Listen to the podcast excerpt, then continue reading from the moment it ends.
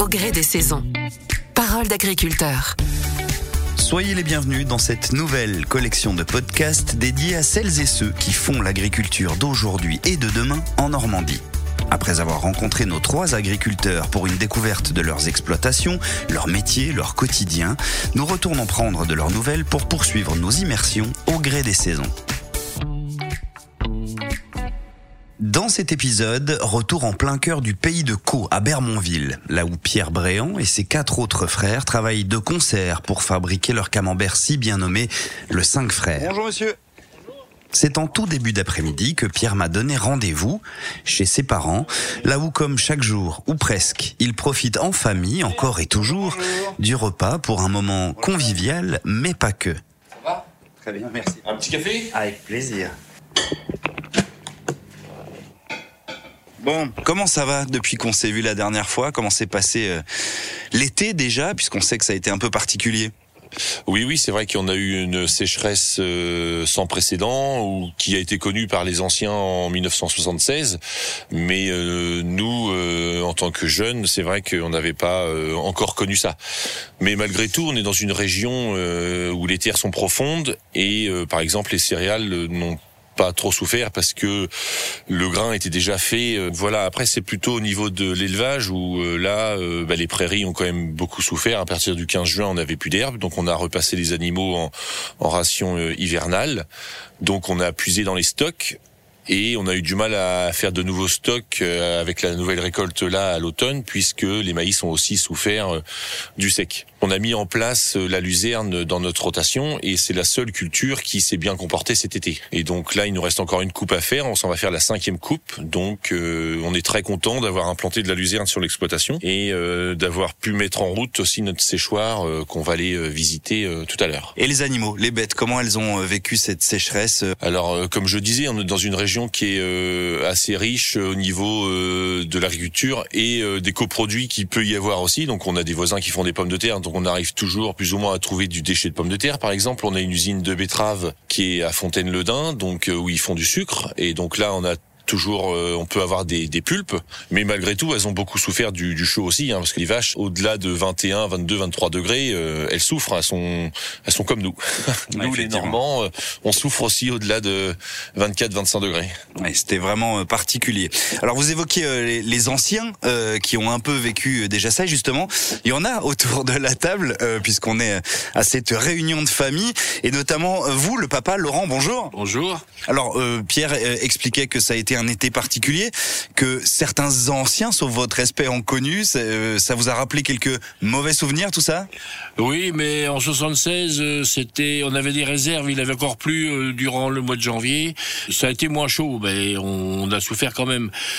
Euh, Moi, ce que je voudrais dire, euh, c'est que je suis content que, en tant qu'ancien, que les jeunes, euh, je leur ai transmis le goût d'entreprendre et qu'ils prennent le métier à bras le corps et qu'ils sont heureux de le faire. C'est des jeunes, mais c'est surtout vos jeunes à vous, en fait. C'est ça, c'est la transmission. hein. C'est la transmission euh, du métier euh, qui est vécu dans de bonnes conditions. Il faut toujours y aller et prendre les choses du bon côté.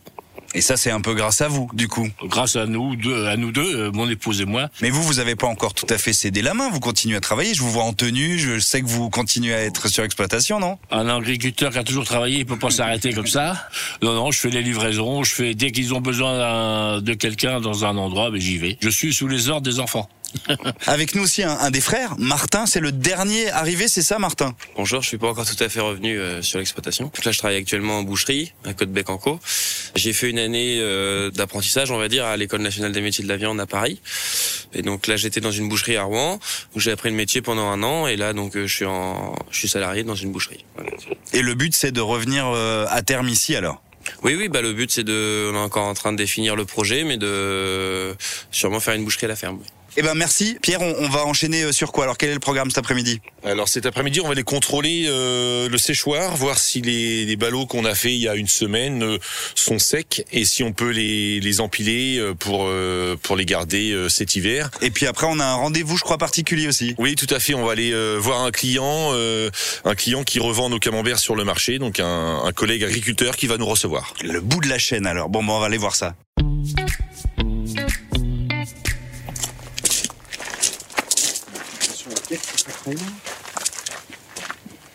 Bon, donc là en chemin pour aller voir le séchoir, je vois que par rapport à la dernière fois, il y a moins de vaches là. Elles sont toutes en, en pâture. Oui, tout à fait. Elles sont encore euh, encore en pâture, un petit peu au loin, à droite à gauche, euh, les génisses. Euh, à partir du 20 juin, euh, début juillet, il y avait plus grand chose à manger. Donc là, heureusement, il a bien plu depuis un mois et ça repousse. Donc on a un peu de répit.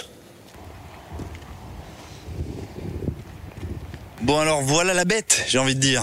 Oui, tout à fait. C'est vrai que ça fait impressionnant euh, vu de l'extérieur, mais il nous fallait cet outil-là pour euh, vraiment changer la, la ration des, des vaches et qu'elles mangent moins d'aliments fermentés et qu'elles aient plus de, de foin dans la ration. Alors pour ceux qui connaissent pas, dont je fais partie, euh, ce qu'est un séchoir, c'est donc une espèce d'immense grange dans laquelle on fait, d'où son nom, sécher. Le foin, tout à fait. Euh, ben en fait, euh, avant, euh, c'était plutôt en montagne où on séchait le foin parce qu'en fait, en montagne, il y a beaucoup de prairies et ils n'arrivent pas à faire de, de culture euh, sur les terres puisque c'est trop en pente. Donc, pour nourrir les animaux l'hiver, ils faisaient du foin. Mais pour avoir du foin de qualité, il faut le récolter euh, à peine sec et le finir euh, en bâtiment pour euh, garder tout- toute la qualité, toutes les protéines qu'il y a dans le foin. Donc, on a tiré cette idée-là des montagnes, si si je puis dire ainsi. Et par contre, on l'a revisité et on l'a fait euh, à notre sauce. Donc, c'est-à-dire qu'on a un grand bâtiment avec des caniveaux et l'air passe, circule dans les caniveaux pour aller sécher des balles carrées. Parce qu'en fait, chez nous, on conditionne le foin directement au champ et on sèche les balles. En fait, on a une double toiture. Le bâtiment va être équipé de panneaux solaires de chaque côté du bâtiment. Et en fait, on va récupérer l'air chaud qu'il y a entre le panneau solaire et la toiture et le bac acier. On a un vide d'air de 20 cm et l'air va circuler dans le plafond. Et du coup, elle est collectée par des gros ventilateurs qui sont au centre du bâtiment. Et c'est ces ventilateurs-là qui aspirent l'air chaud et qui la refoulent euh, dans les caniveaux pour sécher les, les ballots. Donc c'est un séchoir à énergie euh, solaire et propre puisqu'on n'utilise pas de, de fioul ou de bois pour, euh, pour sécher. Et autonome du coup alors. Et autonome puisque du coup, toute l'électricité qui est produite sur ce bâtiment-là va nous rendre autonomes sur l'exploitation. D'accord. Et alors là, combien est-ce qu'il y a en quantité là devant nous? Euh, il doit y avoir 200-300 tonnes de, de foin pour l'hiver, mais bon, l'idée c'est de faire euh, 3 4 fois plus, voire encore plus, puisque Oui, parce qu'il y a de l'espace encore, là, hein. Oui, tout à fait. Mais je vous disais, le séchoir a eu du retard cette année, donc on a pu faire sécher que la troisième coupe, alors que sur une luzerne, euh, dans notre secteur, on peut faire euh, 4 voire 5 coupes. Très bien. Allez, on poursuit avec euh, ce, ce fameux rendez-vous donc euh, avec un, un client, c'est ça? Oui, tout à fait. On va aller voir euh, Ludovic à, à Louville-Bellefosse.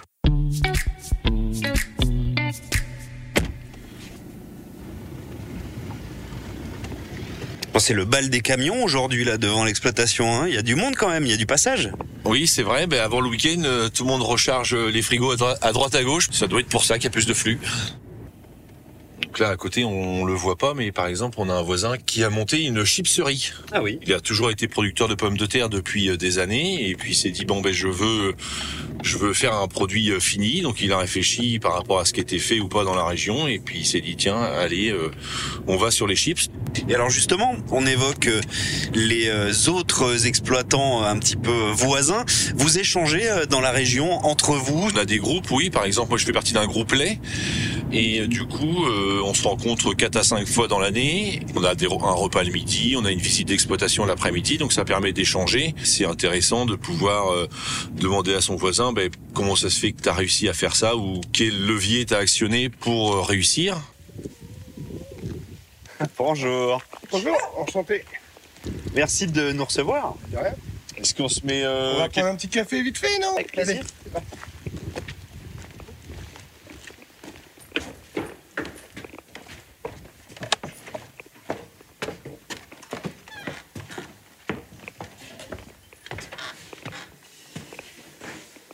Ben, en deux mots, pendant que le café coule, euh, Ludovic, euh, où est-ce qu'on est ici euh, en, quelques mots? Ici, nous sommes au GAEC de la ferme du Chêne. On est trois associés, donc Jocelyn, Jean-Baptiste qui sont deux frères et moi-même. Et votre lien avec euh, les cinq frères et leur fameux camembert Ben, notre lien, déjà, on est voisins, donc on se connaît déjà depuis pas mal d'années quand même. Et puis, ben, euh, on s'apprécie. Et puis, ben, on est, euh, on est euh, comme eux, on transforme nos produits. Et puis, ben, on essaie de valoriser notre savoir-faire euh, euh, local, quoi. Donc, ben, voilà un peu pourquoi on, on se rapproche pour vendre des produits locaux faits dans la tradition. Euh, Artisanal, quoi. Donc vous, vous vendez ce fameux camembert aussi Voilà, c'est ça. Ben, depuis le début, hein, Pierre, on est avec Pierre depuis le début, et puis euh, c'est pas prêt de s'arrêter.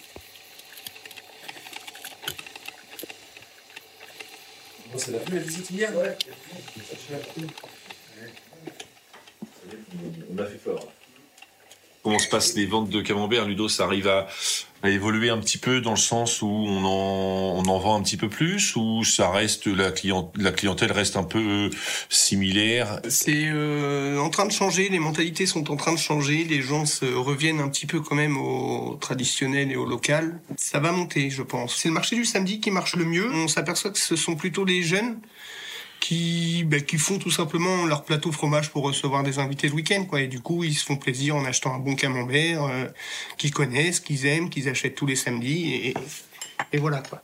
Je donne les informations à mon fromager pour qu'il puisse euh, après commander son lait. C'est c'est important, Pierre, ce, ce type d'échange? Tout à fait, et puis ça nous renforce en, en repartant de ces rendez-vous comme ceci, parce que du coup, on se dit, bah oui, il faut persévérer, il faut continuer dans cette voie, il faut s'améliorer, il faut euh, sans doute encore plus d'herbe pour les vaches, pour que le produit euh, soit encore meilleur, quoi. Ça nous renforce et nous motive d'autant plus. Un mot, euh, Ludovic, sur euh, votre regard sur cette exploitation, ce, ce travail en, en famille euh, à la ferme des cinq frères? On est euh, émerveillé par euh, une ferme comme ça, cinq frères, c'est énorme, qui s'entendent. Je pense que leur force, c'est surtout leur spécialisation, euh, chacun de leur côté. Donc on leur tire notre chapeau. C'est des choses qu'on n'échange pas forcément et qu'on a du mal à dire, quoi. Euh, merci Ludo, à bientôt. Bonne continuation. journée à vous. Oui. À bientôt. À bientôt, merci. Bonne fin de journée, au revoir.